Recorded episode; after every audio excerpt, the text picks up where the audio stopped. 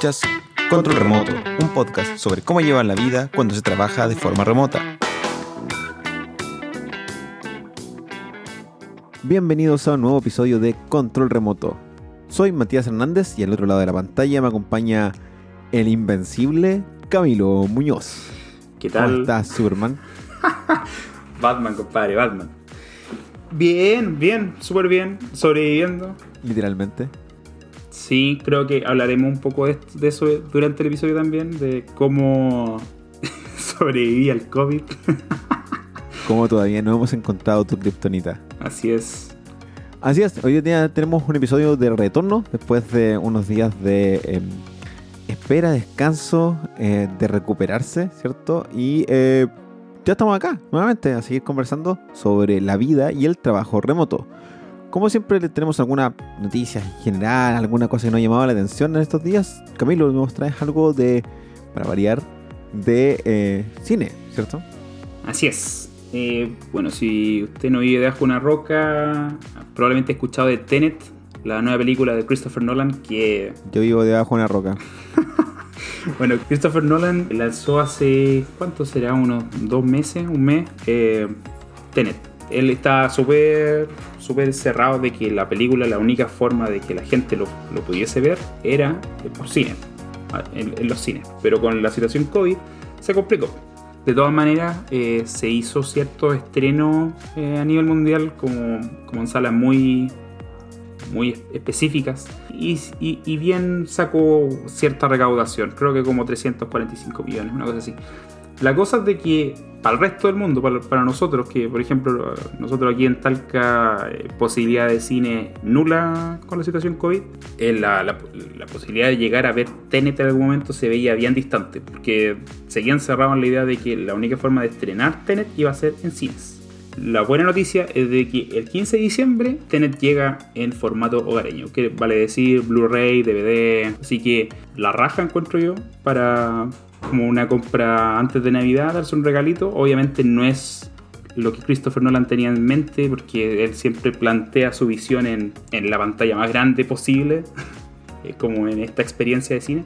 Pero de todas maneras, para, para, para ver a ver cómo, cómo sigue su, cinema, su cinematografía y, y, su nueva visión, donde creo que en esta película juega con, con, el concepto del tiempo, que siempre ha sido como medio crucial en todo su, en todas sus historias. Es decir, Nolan se comporta como un viejo mañoso y que quiere cine. Cine, cine, cine. Si no es cine, te lo vendo en Blu-ray. No te lo puedo transmitir en streaming. No, no, claro. en Blu-ray. Un purista. Como todo el mundo y... tiene Blu-ray, como todo el mundo tiene Blu-ray hoy día y, probablemente los CD y los discos son el producto más consumido de la historia. Nolan sigue lanzando. Es como un viejo en los vinilos. Los vinilos tienen muy buena calidad, convengamos que no todos tienen para escuchar vinilos, es lo mismo ahora. Noto, noto sarcasmo en eso de, de lo, del medio más utilizado.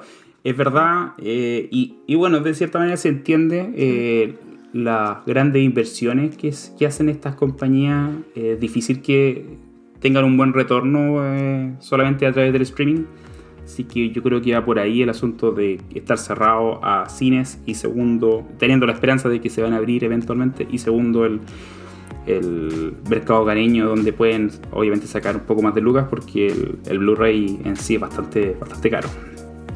Una jugada complicada, lanzarse a intentar ganar plata con un, con un medio que casi no existe ya mm. y dejar de ganar un poco con un medio que está en todos lados. No, no sé, obviamente, obviamente tienen que haber estudiado el mercado, etc. Probablemente su mercado no está pensando en Chile, donde la mayoría de la gente todavía eh, piratea Netflix, así que, en fin. Yo también leí algo, eh, se lo leí en Twitter a Pedro Cayuqueo sobre un sitio web que se llama Aprendizaje Calfu, que es un sitio web y redes sociales que tiene material educativo intercultural para que niños y niñas aprendan sobre nuestra cultura tan rica y más grande que simplemente un montón de hombres blancos peleándose con el reino español.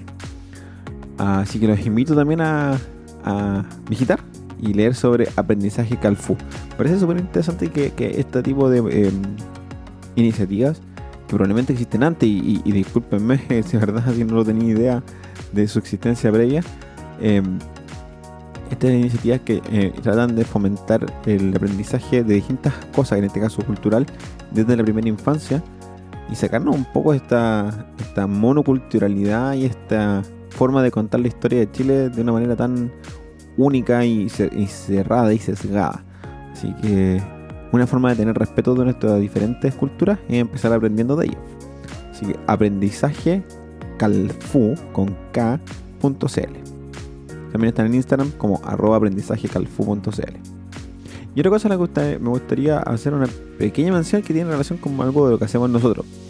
También en Twitter, estuve, eh, gracias a Twitter, escuché un podcast donde estuvo participando arroba Fabio Rosado y arroba Kurt, Campbell, en donde hablaban sobre comunidades y networking. Y más o menos la frase es algo así como, en vez de hacer networking, deberíamos invertir tiempo en construir comunidad y ayudar a otros. Hoy me carga el networking, Me carga el networking. Y, le veo, y veo mucho. veo mucho ahí el, este cambio de paradigma de, de verdad, pues, que, es, tu interés por conocer a otros que comparten tu idea sea eso y no el, buscar negocio o el buscar el, el, sacarle provecho a alguien porque sí, ¿cachai? Como tirarse encima, balanzarse, como, oye, te ofrezco esto porque yo... Bla, Siento que, que, si algo la pandemia puede darnos es la, la creación de comunidades desde un punto de vista diferente. El hecho de no poder participar físicamente en comunidades nos da la oportunidad de participar en muchas otras comunidades, pero al mismo tiempo la participación se hace compleja. Por tanto, hay, hay que ser como más abierto, como más honesto y más comunicativo para poder participar y me he unido a, grandes comunidades en este tiempo, grupos de estudio, grupos de libro, y donde, donde tú no solamente conoces gente porque, eh, no sé, como dices tú, hay un beneficio mutuo económico como, o, laboral, sino también porque tienes gustos similares o intereses similares y puedes conocer a personas que tienen, eh, incluso generar algún tipo de, algún tipo de relación de amistad con personas a otro lado del mundo y que tienen intereses similares contigo. Así que en esencia la idea es como tener menos networking y más sobre crear grupos de personas con el que eh, compartir conocimiento y crecer en conjunto, comunidades. Así que eso, me, pareció un pensamiento interesante de, revisar, sobre todo en este mundo donde parece que LinkedIn sigue populando increíblemente. Yo acepto todo, todo, todo lo que aparece en LinkedIn y verás que... Bueno, LinkedIn, nada. Hoy día eh, vamos a revisar un poco de todo, un poco... Tenemos un status report de cuarentena y trabajo remoto. Y vamos a partir un poco al revés y con este pauteo que Camilo amablemente dejó. Este status report va a partir por el final. Estado actual, Camilo. ¿Cuál ha sido tu experiencia de esta cuarentena durante los últimos 11 días? 11 días, sí, pues. claro, tuve, tuve COVID, pues salí positivo. Tengo junto a mi. junto a mi. Junto a mi polola, eh, los dos eh, eh, salimos positivos en el examen de COVID y. Y nada, pues, sí, pues como dice Matías, la cuarentena que antes se conocía que eran 14, 15 días, creo, ahora el protocolo son 11 días. Y se vuelve más extraño aún, porque es como los 11 días no cuentan desde el día en que te diagnosticaron que estás positivo, sino que si tú informaste que tus síntomas empezaron, no sé, hace dos días, hace dos días empezó la cuarentena, estos 11 días. Entonces, en ese sentido, como que la, información a lo mejor no fue clara en su momento, pero, pero bueno, em, nada, pues lo pasé bien como lo yo, pues, amigo mío. Al menos el día en que, me fui a, que, nos fuimos a hacer el, PCR, puta, te llevaron? fue un que me llevaron, me llevó la PAME. La, es como un resfriado, como una gripe, lo, que yo sentí. Una gripe bien pesada, eh, tenía dolor de cuerpo, escalofrío, dolor de cabeza, fiebre. Y todo eso fue como... Amanecí medio como congestionado y ya para el final del día estaba muriendo. Y bueno, tú cachai, acá en, Talca, ¿cuáles son las opciones de urgencia? Está el hospital. está el hospital.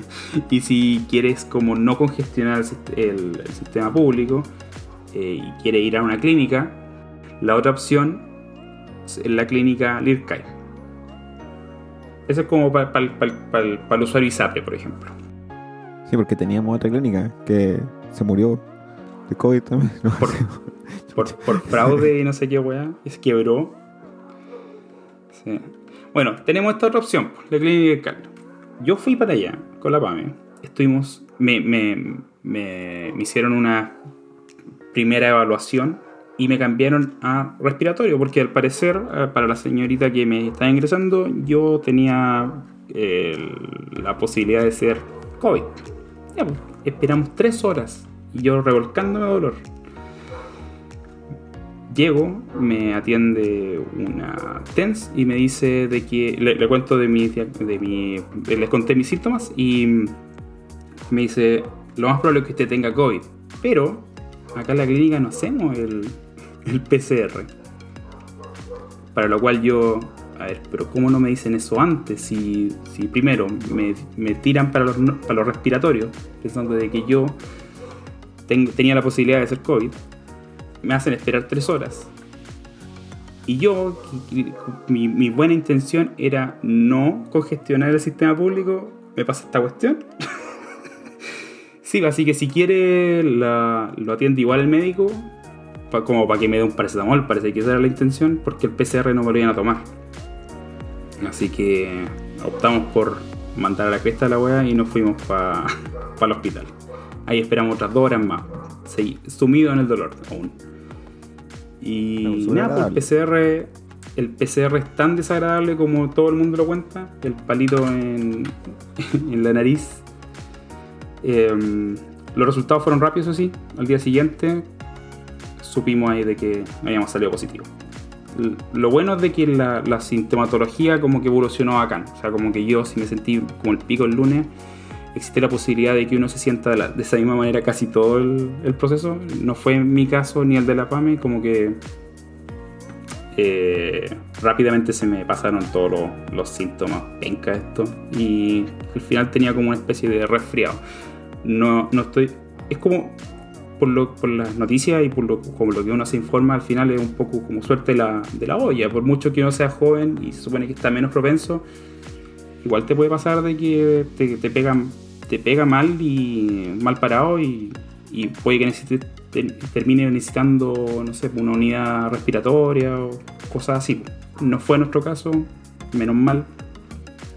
Y nada, pues, hoy día es el día 12, desde que se supone que lo tenía. Y, y bien, la PAM estuvo de cumpleaños entre, medio, en la cuarentena y todo eso. Y, pero igual fue, fue bonito, entre comillas, ver la preocupación de los amigos, de la familia, eh, cómo vinieron incluso eh, a dejar cosas de, lejito, a saludar a la PAME para el día, para su cumpleaños. Así que dentro de toda la oscuridad del, proceso hubo, buenos, buenos momentos.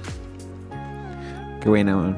Oye, al final esto duró 11 días y la forma que tú lo contáis implica trazavería nula, o sea, preguntarte, Camilo, ¿dónde crees que te contagiaste? Es una lotería, porque no te da ninguna información que te permita a ti eh, estimar una fecha o lugar de contagio. Claro, a lo más, o sea, a lo más, la única trazabilidad es como si yo pude haber contagiado a alguien y si que tuve contacto yo 72 horas antes. Eso es lo que ellos están considerando hace 72 horas ha estado en contacto estrecho con alguien y si fue así, para contactar a esa gente y que luego se tengan que hacer el PCR y toda la cuestión. Pero, pero más que eso, nada. Una de las cosas que me da risa es cuando te preguntan hace 72 horas. ¿Qué es como en blanco? ¿72 horas cuánto es? ¿Tres días? ¿Cuatro? No, dos. No, cuatro. Empezáis a, a dividir por 24. no. Díganme cuatro días y se acabó. Y, tres, amigo, amigo ingeniero, son tres días. No, no pueden ser tres días, hombre. Sí, pues, 24, 24, 24. por, eso, bueno, por eso no soy matemático, soy ingeniero. Ocupo herramientas, ocupo herramientas para eh, hacer las cosas. Nada, pues Camilo, eh, es bueno saber que estáis bien y la razón por la que este el episodio de esta semana no estuvo disponible, o de la semana pasada, si usted está escuchando este episodio en particular, eh, fue por eso, para tener un descanso. A pesar de que te sentías bien, me parecía inadecuado que grabáramos eh, escuchando de toser y sangrar por la nariz y los ojos y convertirte en un zombie. A propósito, hay un, hay un, un video de ya que no hay campañas de uso correcto de la mascarilla o de lo importante que puede ser el uso de la mascarilla en esta situación, donde la mayoría de las personas ya después de 8 o 9 meses probablemente eh, está queriendo volver a... Todavía no saben usar la weá. y queriendo volver a un grado de normalidad, de hacer cosas, salir, hacer cosas, ¿cierto? De cierta forma igual tuvimos, tuvimos como una invernación durante este tiempo, personalmente así como invernar mucho, dejar, y, hay que volver a hacer ciertas cosas que se hacían y hay que hacerlas con seguridad. Era un video que mostraba una mujer que estaba caminando por un túnel, lugar cerrado, sin mascarilla. Y atrás empieza, viene caminando un cuerpo, así, un zombie tipo eh, con la velocidad de, los zombies de World War Zombie, Guerra Mundial Z. Guerra Mundial Z, ¿ya? ¿Ya? Y, al final logra llegar hasta su moto, saca rápidamente del bolso que tiene en la moto, saca una mascarilla, se la pone y el zombie llega hasta su cara. Así, y la huele la mira, la huele, le hace un gruñido y pasa por el lado. Que no, no la puede atacar. La mascarilla salva tu vida. Encontré buenísimo el cortometraje. Es un corto, pero encontré muy bueno porque finalmente igual en este intento de, salir a la vida normal, el uso correcto de la mascarilla podría resolverlo. Y el uso correcto tiene que ver con muchas cosas, no solamente con ponérsela bien, que por si acaso la mascarilla tapa boca y nariz, sino que también el no tocártela o el cambiarla, lavarla si es que es una reutilizable y cambiarla si es que no es una desechable, porque yo he visto que anda parece con la misma mascarilla de cuatro días, ya está sedienta, ya no sirve ya, ¿cachai? Eh, y, eso ayudaría mucho a evitar que terminemos como Camilo. no, qué bueno, qué, bueno que para ustedes fue eh, un fue una descripción. Juan, soy el soy el weón más ermitaño que existe.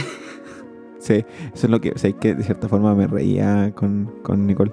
Eh, entre risa y, y risa nerviosismo, eh, como una, esa, esa sensación rara, es como, Camilo, Camilo todo el día encerrado, no salía ni a comprar pan, Camilo. y se enferma. ¿Qué queda para el resto? en fin, lo bueno es que ya, ya esa experiencia estábamos pasándola y iba a poder reírte de aquello en un futuro no muy lejano. Sí, poneme la chapita de, yo, yo sobreviví eso. Una más de la colección. Una más de todas las cosas que hemos pasado los chilenos en el último tiempo. Así que. Nada, bien. Y siguiendo con esta parte de la cuarentena, el status report. Status report. Nuestro reporte. ¿Cómo, cómo, cómo ha ido en la pega, amigo? ¿Cómo ha ido el trabajo remoto? Bien, el trabajo remoto bien. Eh, bueno, por, ese lado, el asunto, por ejemplo, de, de lo del COVID. Eh, todo mi equipo directo fue, encontré la raja, como que, eh, bueno, por un lado, Modus, eh, yo me contacté con uno de mis colegas, eh, que es como el, líder de, de, a ver, ¿cómo sería? El líder de los que trabajamos para este cliente. me contacté con él y le conté de lo que me había pasado. Y me dijo, ya no te preocupes, como que él escalaba, ¿cachai? Yo ya no, me, no, tenía que empezar como a, a, contactarme con, el cliente, con, mi equipo con el que trabajo, etc. Ellos se encargaban de, llevar la información a todas partes y que yo no me preocupara, que me tomaran los días que necesitaba. Em, como que, puta, tranquilo Camilo, vos dale, ¿cachai? Y eso yo lo encontré la raja. Que, eh, eh, eh, bueno, una de las cosas es que yo no estaba seguro cómo era el protocolo, pues, así que cuando yo me acerqué a, Antonio en este caso, fue como, con esa intención, así como, ¿tú cachai algo de cómo es el protocolo? Y ahí él dijo, mira, yo no, ahí en este caso yo no, te podría decir sí, sí hay un protocolo, pero como sea funcionó, y funcionó súper bien. Y después, puta, eh, las palabras de preocupación de todos, obviamente, de mi equipo directo, como la gente en Modus, también eh, la misma gente, eh, gente MOUS del Departamento de Recursos Humanos se contactó conmigo, nos ofreció como una, un, treat, como un, un regalito para los momentos de. para este momento penca. Y, y, y nada, todo eso como que bien. Eso sumado a de que dentro de todo igual me he sentido suficientemente bien como para trabajar algunos días esta semana. Y ahí estoy tratando de aprender nuevas herramientas actualmente, tratando de aplicarlo a un proyecto nuevo, que también es como el tema que conversamos en el episodio anterior, esto de, de, tirarnos con algo nuevo en, el mismo trabajo y sacar un poco de ventaja y aprovechar la, disposición del proyecto para aprender cosas nuevas. En este caso, una herramienta de diseño completamente nueva. Aquí yo, antes de, empezar a grabar, le comentaba a Matías que ahora yo me sentía como el colega viejo. Porque hace unos años, cuando yo estaba eh, metiéndome ya de lleno en el mundo del diseño de interfaces, eh, me pasó este cambio de, de herramienta de Photoshop a Sketch y, que yo le decía a mis colegas como más viejos, oye, pero este, este es el futuro. Ahora yo soy como el viejo, que yo estoy pegado en Sketch y los jóvenes están diciendo el cambio, el futuro es Figma, esta nueva aplicación. Y yo estoy como medio reticente, pero igual lo quiero aprender. Pero todavía estoy reticente. bueno, pasa eso a los diseñadores, como que aman su herramienta y no las dejan de lado. Y a mí no me pasa. a mí si me quieren, si me piden que deje que, si parece algo mejor que mi herramienta actual JavaScript, feliz, feliz, lo dejo de lado sin ningún problema. Matías cambia de herramienta como se cambia de calcetines. Sí, es que hay que ir adaptándose a los tiempos, amigo. No llevar todo tiempo en esto ya.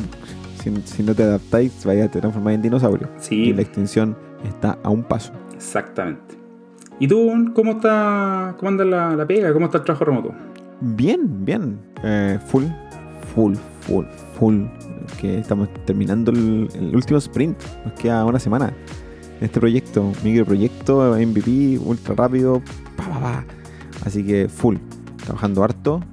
Obviamente dentro de los tiempos normales, pero con mi, con mi hectic schedule, con mi, con calendarización eh, rara, eh, me, muevo mis, mis tiempos durante diversas partes del día, así que eh, ha sido harta pega entretenida, sí.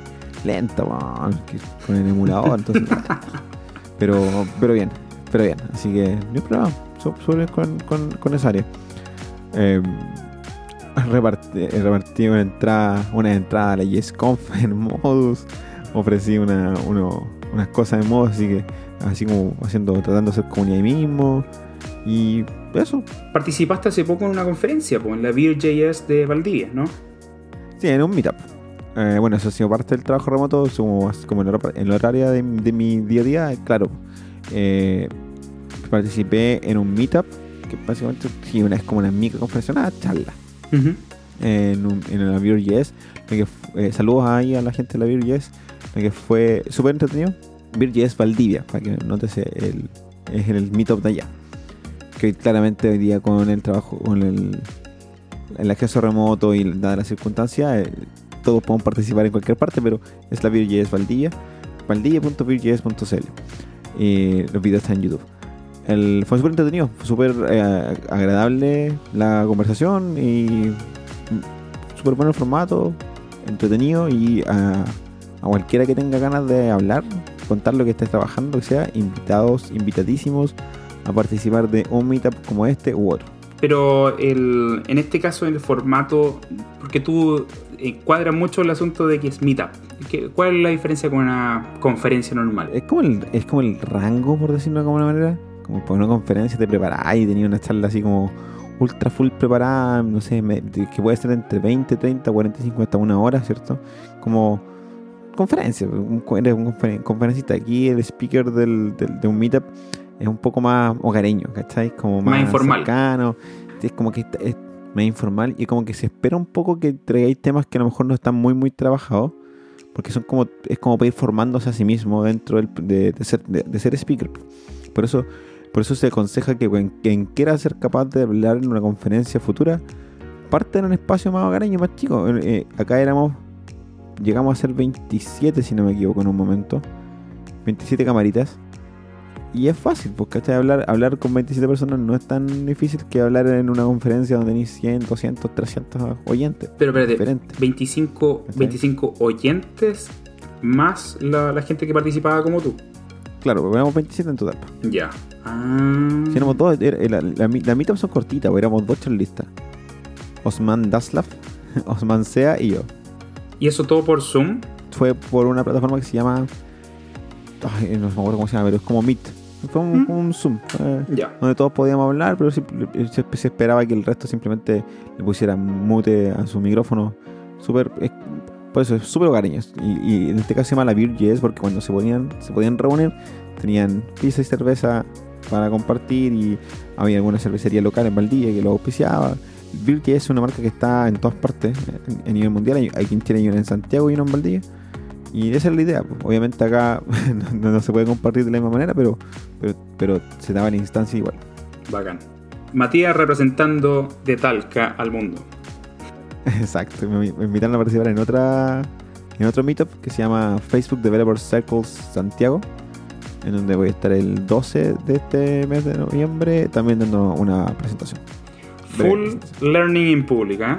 Muy bien, Matías. Sí, no, y fue, fue, fue, muy, fue full porque la verdad que hice una charla sobre algo que yo también estoy eh, de alguna forma un paso más adelante del, del, beginner al que estoy hablando en la charla, así que eh, eh, es muy learning y me sirvió harto porque aprendí harto en el proceso.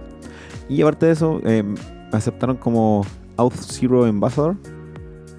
Ambassador. Embajador de Auth Zero. ¿Qué, qué es Auth Zero? Sí. Auth0 es un servicio de autentificación y seguridad e identificación en Internet. ¿Ya? Básicamente eh, ellos ofrecen un servicio para que tus aplicaciones, para que tus aplicaciones eh, web o móviles utilicen este servicio para identificar a los usuarios.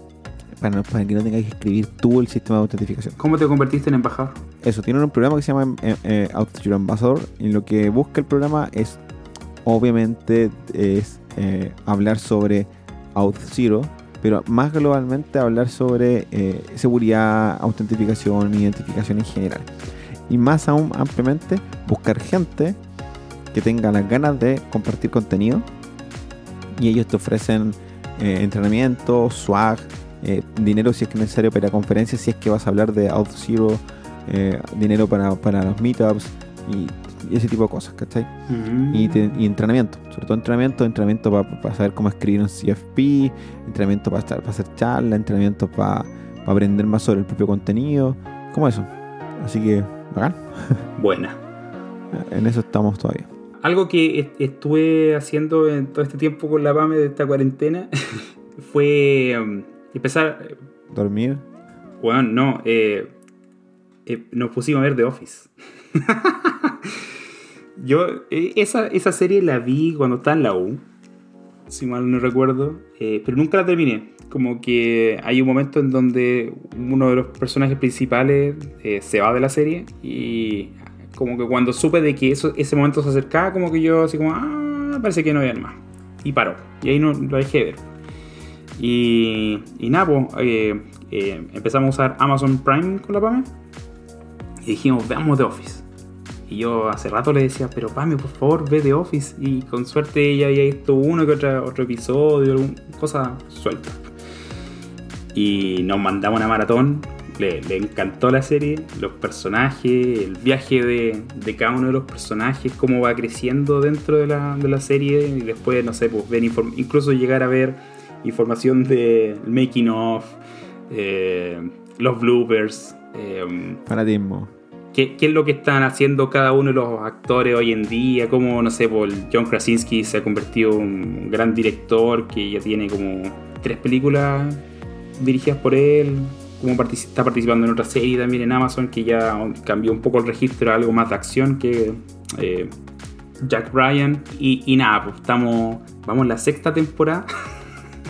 Nos comimos seis temporadas en esta 11 días. Y y sí, por los días en que como que más me sentía, entre comillas, mal, pasaron gracias a que estuvimos mirando serie todo el día. Pantalla. Exactamente. Bueno. Y, igual, eso, eso es como que es como que dio fruto en toda la preparación, porque cuando partió todo esto del, de las cuarentenas, el COVID y todo eso, como que empecé a preparar la casa para una eventual cuarentena full, así como tener cosas, ¿cachai? No sé, la Nintendo Switch, por ejemplo, fue una inversión, el bajo, eh, un sistema de sonido para la tele, etcétera. Como que estaba preparando el búnker, ¿cachai? y, y, dio sus frutos. Así que, bien ahí. yo, yo particularmente no he preparado el, búnker en ese aspecto, pero sí me he llenado de cosas para entretener niños dentro de la casa. Casa de juguetes, saltarina, piscina, todo lo que puedas necesitar para no tener que salir. la raja, no entiendo.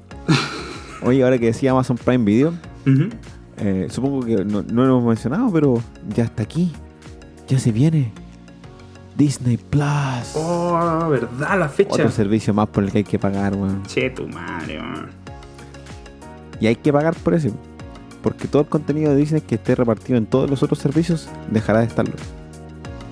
Así que, bueno, Disney casi Disney tiene casi todo, excepto lo que sea propio de cada una de las otras plataformas. Claro. Así que, y, no me extrañaría que igual tenga mano metida dentro medio. Así que, lo que me llama la atención es que algunos dicen que el símbolo de Disney Plus es como el símbolo del Mandalorian.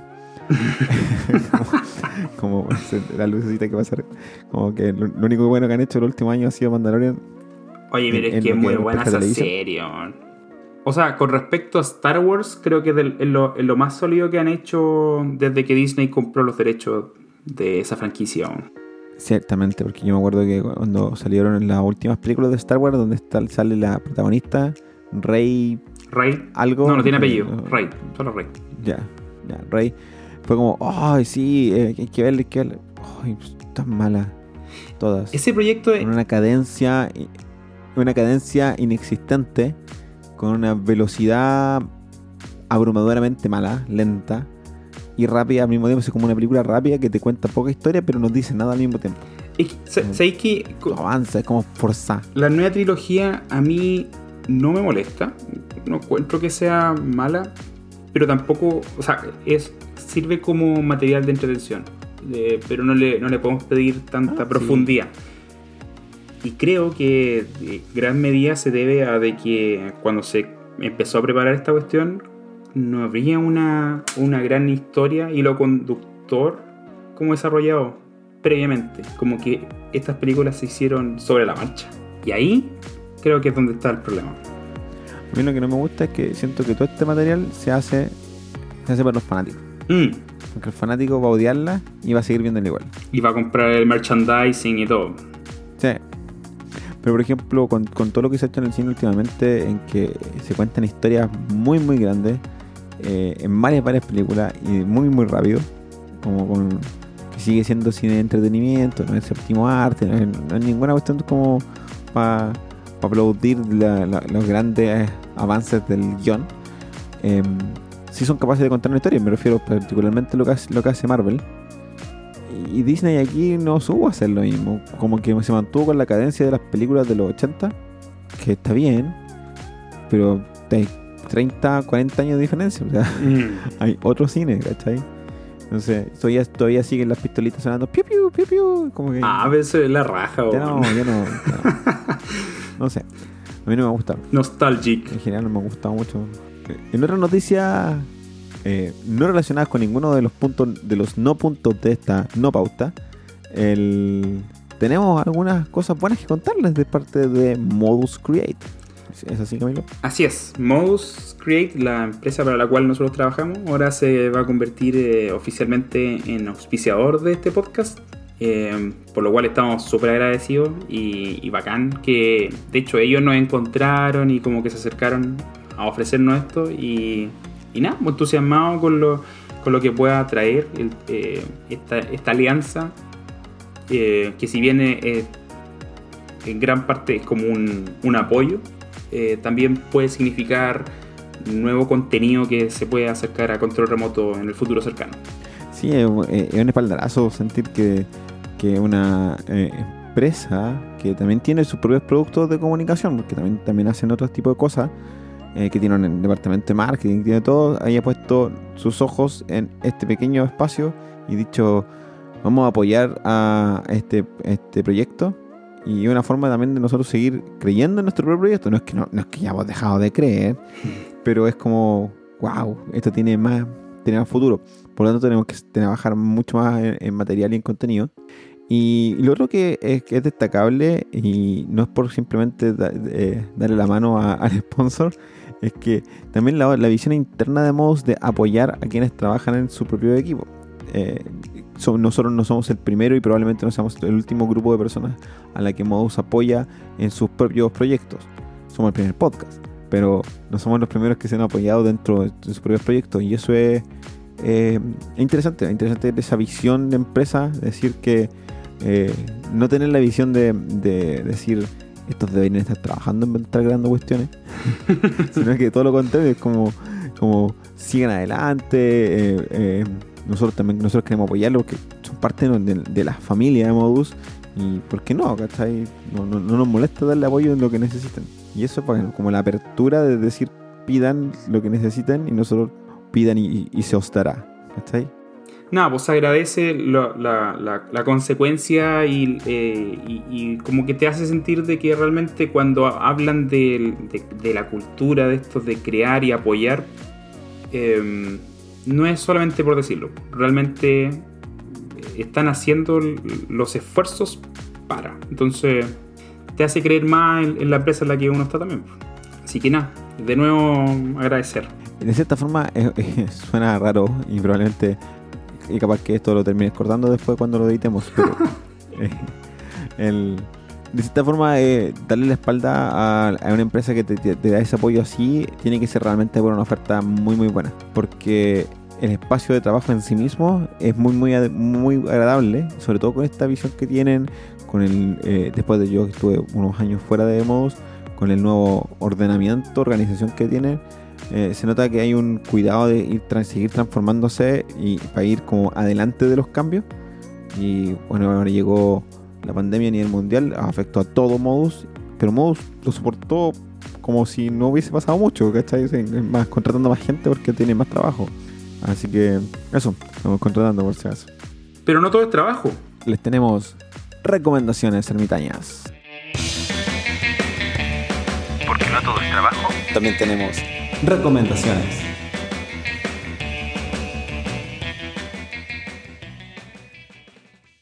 Bueno, yo creo que ya he mencionado más de una ocasión, tanto en este podcast como en mis redes sociales, mi eh, adoración hacia la Instant Pot.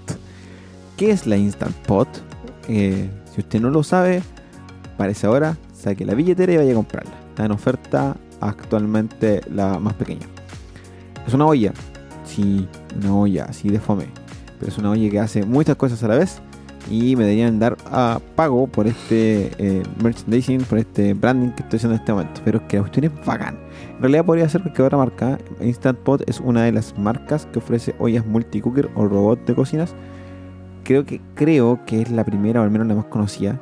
Así que tiene y tiene libro y tiene un grupo en Facebook y un montón de y usted busca la receta que sea y aparece en Instant Pot. ¿Cuál es la gracia de la Instant Pot? Es que es una olla a presión, básicamente pero trae modos de cocción diferentes que en su em, bajada de marketing dice que reemplaza siete eh, diferentes tipos de instrumentos de cocina, incluyendo cocción rápida, cocción lenta, olla presión, freidora, em, yogurtera, etc. ¿Cuál es la gracia? Es que es súper fácil de usar. eso, eso sobre todo es que es súper fácil de usar. Una presión es un poquito tiene, ciertas complejidades, no muchas, pero esto tiene que apretar un par de botones. botón, botón, botón, temporizador, adiós, olvídese. No es magia. No es que llegue, llegue y metan la comida adentro y todo adentro y salga cocinada hermosa. No es que ponga. tiene que ser No es que pongáis arroz, pollo y un poco de sal y te sale armadito el plato. un risotto. No, no. Pero por ejemplo el arroz, el arroz es una, una pasada, como dicen, no sé en qué país, pero es una pasada hacerlo. Porque lo así como siempre, un poquito de arroz, pero en vez de hacer dos por una, así, una por una. Una taza de arroz por una taza de agua. 10 minutos, presión y sale graneadísimo. Nunca he comido un arroz tan graneado como ese. Como por ejemplo, eh, hacer, hacer al vapor, vaporera, eh, hacer brócoli. El tiempo de cocción del brócoli es 0 minutos. Como la olla tiene que llegar a la presión suficiente para poder empezar a contar el tiempo, el proceso de llegar a presión es suficiente para dejarte el brócoli eh, tierno, entre, No, sobre, no recocido ni tampoco con ese color vibrante. Así que esa, mi recomendación de esta semana es la Instant Pot. El consomé de pollo queda todo. Bueno, en realidad las sopas, lo que sea que hagan en sopas queda buena. no había presión porque queda todo adentro, los vapores, todo la carne, todo muy bacán. Y como una presión, me imagino que muy, muy rápido todo el proceso. Sí, a veces, a veces te un poco engañador, sí, en, el sentido de que es como, ah, no me demoro nada, pongo las cosas adentro y en 20 minutos está listo. Y sí, pero mientras más cosas, eh, dependiendo de la cantidad de cosas que pone uno, si están frías, están semi, congelados, ¿no? el tiempo que se demora en llegar desde cero a llegar a la presión, a veces son 20 minutos. Entonces son 20 minutos más 20 minutos, pues, ¿cachai? No sé, es súper rápida siempre y cuando tú también las cosas de manera adecuada. Pero bacán, es muy bacán. Y Camelator, ¿qué nos traes esta semana? Aparte de la recomendación de cómo cuidarse del COVID. Eh, por, mi parte, eh, traigo una recomendación de una, de una docu-serie de, Netflix. Eh, se llama High Score. Es una miniserie de 6 episodios, al menos en la temporada que está actualmente en la plataforma. Y cuenta la historia de los videojuegos. ¿Y qué es lo bacán de, este documental? Eh, bueno, aparte de, todo esto, pues, del, mundo de los videojuegos, el cómo se generó un espacio en Silicon Valley a partir de la creación de los videojuegos y Atari, eh, por lo menos eso es lo que uno ve en el primer episodio. La forma en que lo cuentan es, en la raja, es súper visual y es súper entretenido el ver cómo te cuentan finalmente las distintas historia, los personajes, las personas que estuvieron eh, desde el principio machacando teclados para crear lo que hoy día se conoce como videojuego. Eh, Súper recomendable, son episodios de 45 minutos eh, y van pasando por, por distintos géneros y distintos momentos en la cronología del, del videojuego, partiendo como por los juegos más, más clásicos como Space Invaders, Pac-Man, a, evolucionar a, los otros juegos que, no sé, pues, como Street Fighter, eh, juegos de rol, juegos de guerra, etc. Así que nada, súper, súper recomendado. A mí que me encantan los videojuegos, eh, en la raja ver este otro mundo, el mundo detrás. Los participantes, incluso personajes que quedaron en el olvido y que fueron de repente aplastados por las grandes compañías, eh, bacán ver, ver ese tipo de historias. Así que, nada, pues recomendado. High Score en Netflix, 100% recomendado.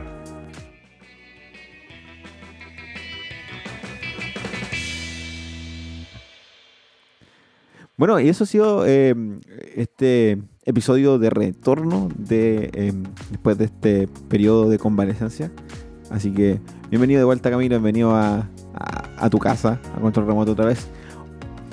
Oye, pero no puedo despedir este episodio sin hacer comentarios políticos, como ya dijimos que este podcast lo hacía. Y este es un comentario súper político.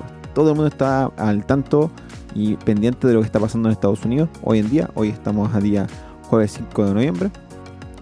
Tan así que hoy día la gente en las calles sabe qué es lo que se vota en Pensilvania, o qué es lo que se vota en Nebraska, o lo que es lo que se vota en Alabama u otros estados menos conocidos. Yo creo que no tengo, nadie más conoce más allá de Nueva York y California, pero en fin. sobre todo, hoy día pasó ese e, esos, esos tweets que la gente espera durante un año, sobre todo el autor. Un año de espera. Donald Trump el año pasado escribió, qué ridículo, Greta debe trabajar en su manejo de la ira en su problema de manejo de la ira y después ir a un viejo teatro a ver una película con alguna amiga. Tranquilízate, Greta, relájate. ¿Qué fue lo que ha pasado hoy?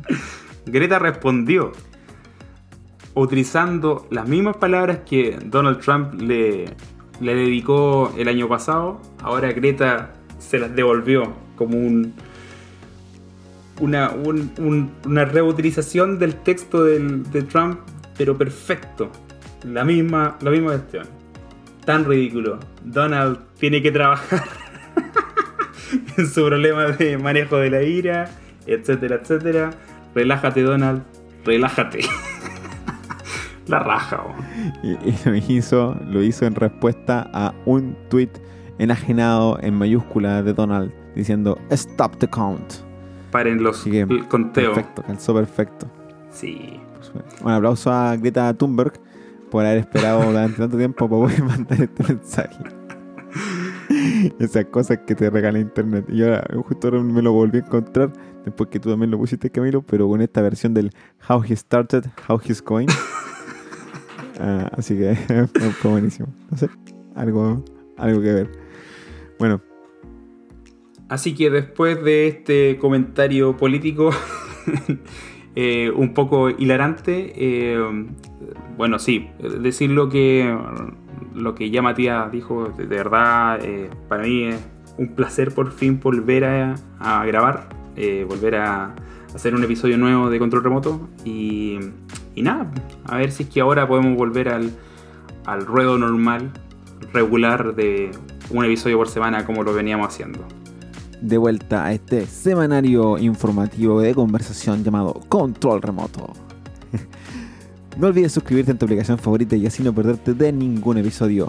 Recuerda que tus comentarios, preguntas, críticas y todo lo que quieras decirnos siempre son bienvenidas y útiles y puedes hacerlas llegar directamente a nosotros a través de nuestra comunidad. Visita controlremoto.io slash comunidad. Te estaremos esperando en, en nuestro servidor en Discord. Además, tenemos nuestras redes sociales. Búscanos en Instagram como arroba controlremoto-podcast y en Twitter como arroba controlremoto7. Obviamente puedes acercarte y hablarnos directamente. A Camilo lo encuentras en Instagram y Twitter como arroba el Camilo Soy y a Matías en Twitter como arroba Matías FHA. Que tengas una excelente semana. Te esperamos en el siguiente episodio. Chau, chau. No olvides suscribirte en tu aplicación de podcast favorita o dejar un review si te gustó el show. Nos escuchamos la próxima semana.